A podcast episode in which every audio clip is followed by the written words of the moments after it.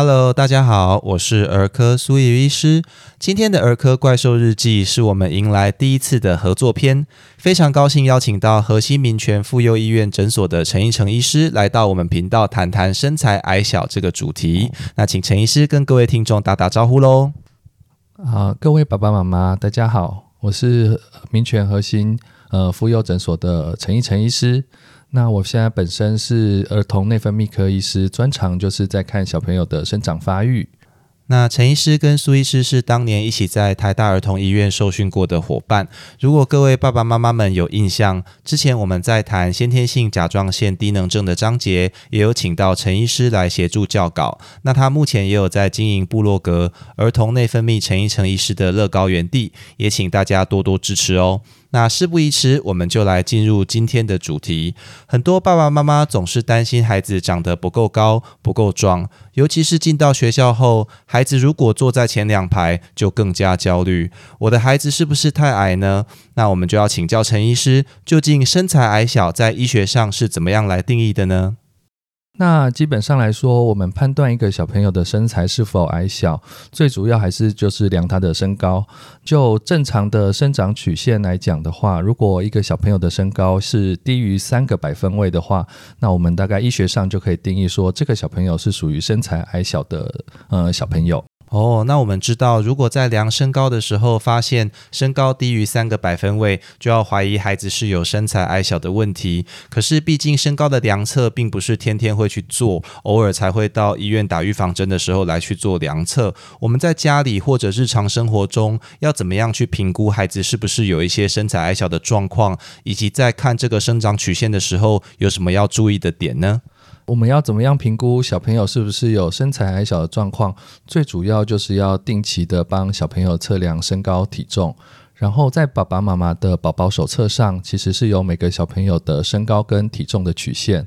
那我们可以就每个小朋友是男生、女生，或者是他是几岁，依照他不同的年龄去绘制小朋友的生长曲线。那有两个特别的状况，可能要小心小朋友是不是有生长发育的问题。第一个就是，如果小朋友的生长曲线一直持续在三个百分位以下，那就像我们刚刚前面所讲的，它是属于身材矮小的定义，建议最好是找儿科医师或者甚至是儿童内分泌科医师做进一步的检查。第二个部分可能就是要注意小朋友是否有长太慢的状况。所谓长太慢的状况，就是如果小朋友的生长曲线从一个区间掉到另外一个区间，那你妈妈爸妈们可能就要开始注意小朋友是否有生长发育的问题。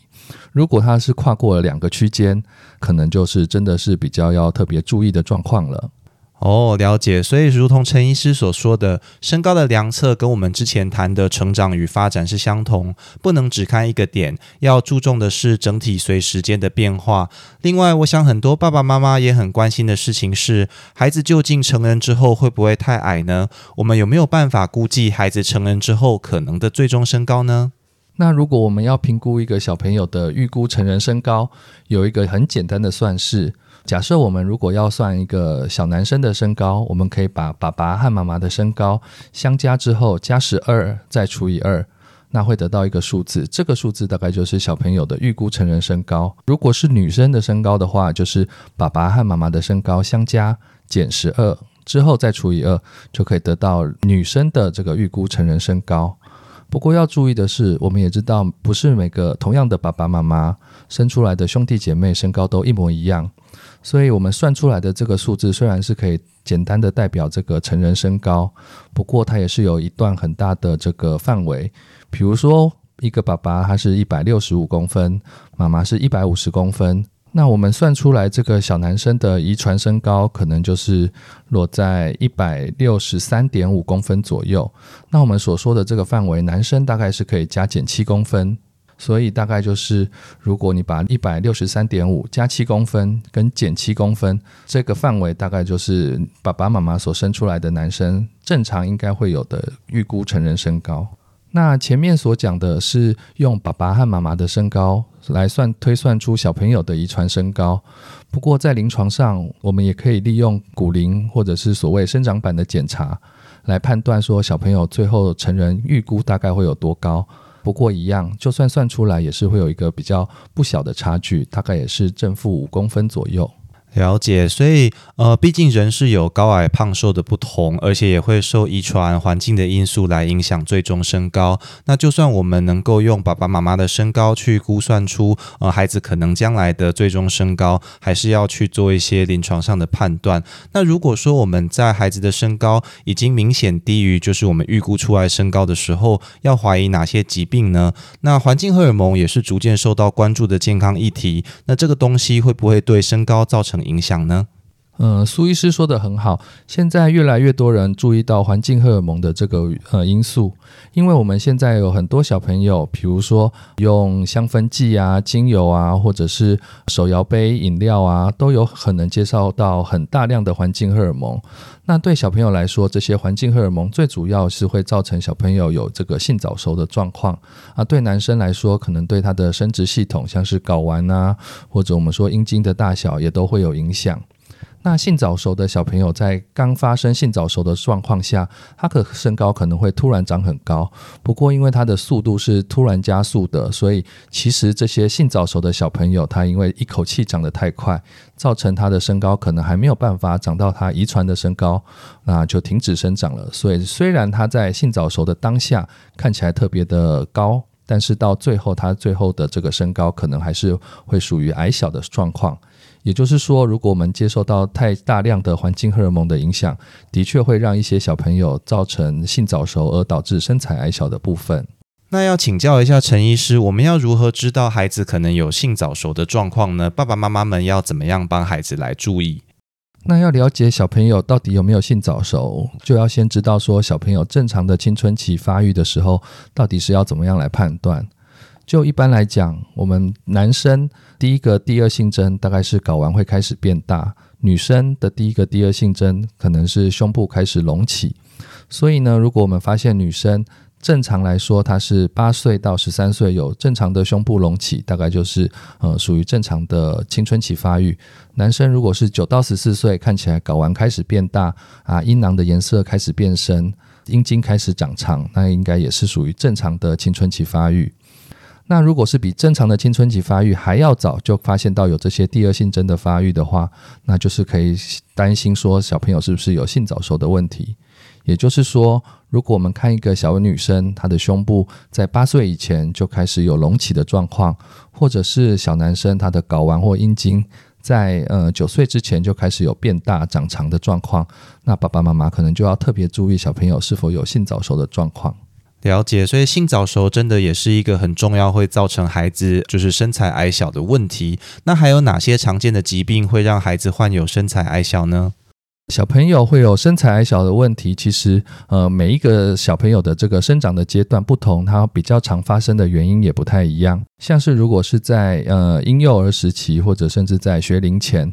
大概就是主要影响生长最大的原因就是营养的摄取。所以很多我们看到很多瘦小的小朋友，他可能都是呃饮食或者是营养不良所导致的这个身材矮小。很多大部分时候，他如果呃营养补充的足够了，啊身高就会慢慢的长起来。但是如果是一个学龄儿童，或者是刚刚所前面提到青春期的小朋友，发现他真的有这个身材矮小的状况，这个时候大部分会影响小朋友生长发育的状况，最主要的可能就要以呃内分泌功能是否有问题来做思考。比较常见的就是生长激素或者是甲状腺素。那青春期的小朋友，我们也要考虑说，哎，他是不是有这个青春期的发育太快或青春期的发育过慢，导致小朋友的生长跟其他小朋友慢慢越差越远，看起来有身材矮小的状况。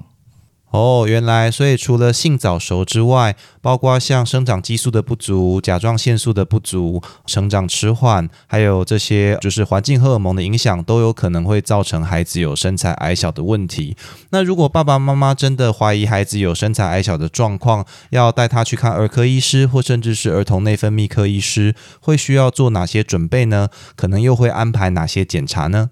那如果爸爸妈妈对小朋友的生长发育有疑问而来，呃，找儿科医师或儿童内分泌科医师就诊的话，建议最重要的可能第一个就是要带小朋友的生长记录啊。如果有在学校的话，呃，很多学校的保健室都有每个学期小朋友的身高体重记录。那这个身高体重记录对我们儿童内分泌科医师来说是非常重要一个判断小朋友是否有呃内分泌功能的问题的这个依据，所以一定要带到有这个资料。那第二个的话，因为我们前面有提到，呃，身高的部分有很大一部分是爸爸跟妈妈的遗传身高会影响，所以爸爸妈妈自己的生长发育的一些过去的状况，可能也是要稍微回忆一下。比如说，爸爸是什么时候开始有抽高的状况啊？或者是妈妈第一次月经是什么时候呃开始发现的呢？像这些问题，可能都是对小朋友的这个呃生长发育评估是一个呃很大的关键。那第三个就是小朋友本身的出生史肯定很重要，他是呃早早产儿呢，还是足月儿？小朋友出生时候的出生周数、出生体重啊、出生的状况有没有因为呃特别原因需要住到加护病房？有没有黄疸？这些可能都是跟让我们可以判断说小朋友是否有内分泌功能问题的一些依据。那带小朋友来就诊之后，我们一般比较常会做的检查，第一个当然还是再重复量测一次他的身高跟体重。如果身高跟体重看起来真的有问题的话，我们可能就会做进一步的检查，像是抽血或者是做照 X 光骨龄的部分。骨龄就是我们所谓的生长板，可以看小朋友他还有没有生长的空间。以上讲的大概是一些初阶，第一开始我们小朋友呃怀疑可能有生长发育的问题会做的检查。在这个第一步的检查，初步的检查发现说小朋友真的是有这个呃内分泌功能的问题，像是生长激素不足或者是甲状腺功能有问题，我们接下来就要住院做两个小时的这个抽血检查啊。通常这种抽血检查，因为呃抽的项目比较多，抽的血也比较多，大部分会安排住院，大概一至两天哦做这些抽血的部分。那等到这些检查全部完成了。如果真的有怀疑的问题的话，下一步可能就是要做一下脑部的核磁共振，因为跟我们这些生长相关最主要的一些荷尔蒙，它最一开始分泌的地方，大概都是从脑部一个叫做脑下垂体的地方来做呃主要的调控。所以，如果真的有这些呃内分泌功能的问题，我们接下来要做的可能就是脑部的核磁共振检查。了解，所以真的隔行如隔山哈，就是要安排的检查还真的是不少。如果真的在检查之后，孩子确诊为身材矮小的话，而且又发现他的生长激素是有不足的，我们应该要怎么样去治疗跟追踪呢？请教陈医师。那如果经过这些检查以后，发现小朋友真的是有内分泌功能的问题，不管是生长激素、甲状腺素，还是什么其他的问题，最重要的就是补充这些他有问题的这个内分泌功能。如果是生长激素不足的小朋友，我们大概就会选择使用皮下注射的生长激素。那有一些小朋友是因为甲状腺功能不够，那可能就是口服的甲状腺药物补充。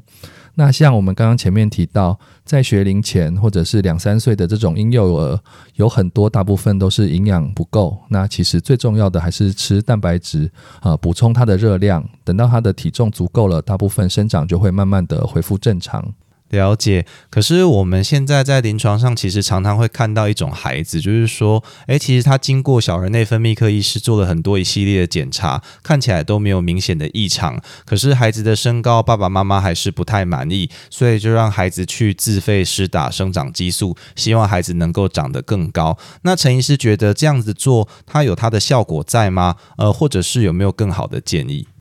就自费生长激素治疗的这个部分，其实要先跟爸爸妈妈说明的是，生长激素的治疗是一个每天需要自己在家里皮下注射的一个治疗，而且如果真的要有效的话，我们建议的治疗时间是大概至少六到八年左右。所以也就是说，如果是属于一个自费治疗的部分，不止小朋友要长期每天自己在家里打针，而且我想这样子的费用对于小朋友，而且家里可能也是一个不小的负担。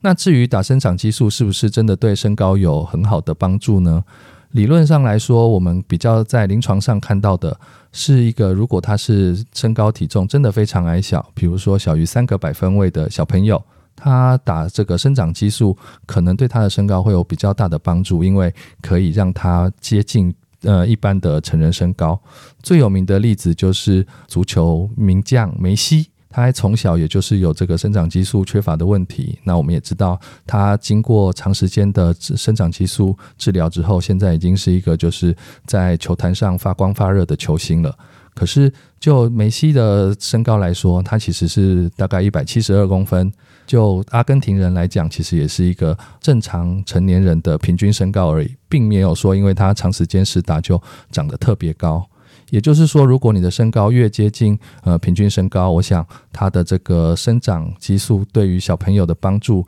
效果就会越来越不是那么的显著。一般来说，我们对于生长激素它可能比较有效的作用，大概就是治疗两三年或三四年之后，他的身高可以增加两公分到三公分，这样子我们大概就会觉得说它是一个呃有效的治疗。所以，如果爸爸妈妈只是因为小朋友的身高，不是非常的满意，但是其实他并没有那么矮的话，我想这种自费治疗不只是浪费家里的金钱，而且对小朋友每天需要施打这个生长激素，可能有一些心理上的压力。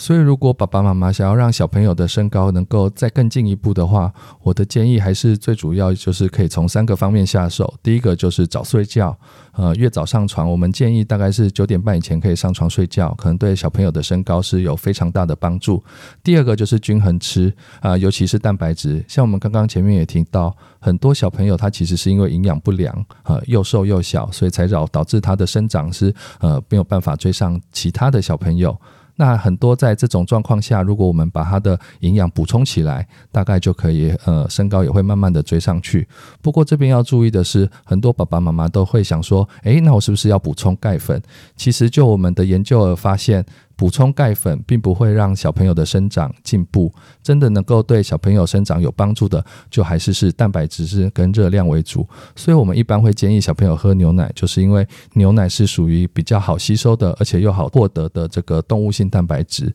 并不是说牛奶里面含钙量特别高，所以我们会推荐喝牛奶。当然，钙质对小朋友的骨骼发育还是是有帮助的。不过要知道的是，呃，我们通常补充钙质，最主要是让小朋友的骨头变坚硬、变健康，而不是让小朋友的骨头长长。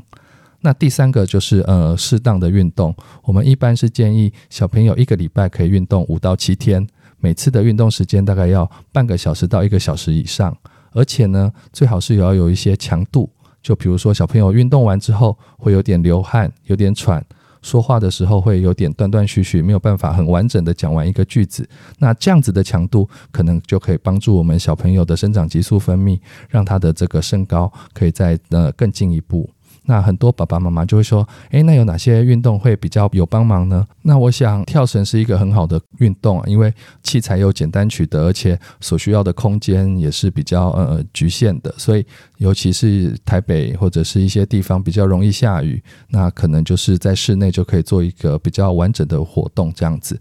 不过不是只有跳绳对身高有帮助，其实像是慢跑或者是打篮球、踢足球，只要是强度够强的运动，我想对身高都是有很棒的这个帮忙。所以不要只拘泥说，诶，我只能跳绳，其他都不能做。其实就像我们刚刚前面讲的，只要你的运动的频率、强度都足够的话，我想对小朋友的身高都是有很好的帮忙的。所以简单小结一下，对小朋友生长最棒的三个最主要要注意的事项，大概就是第一个早睡，第二个吃得好，第三个多运动。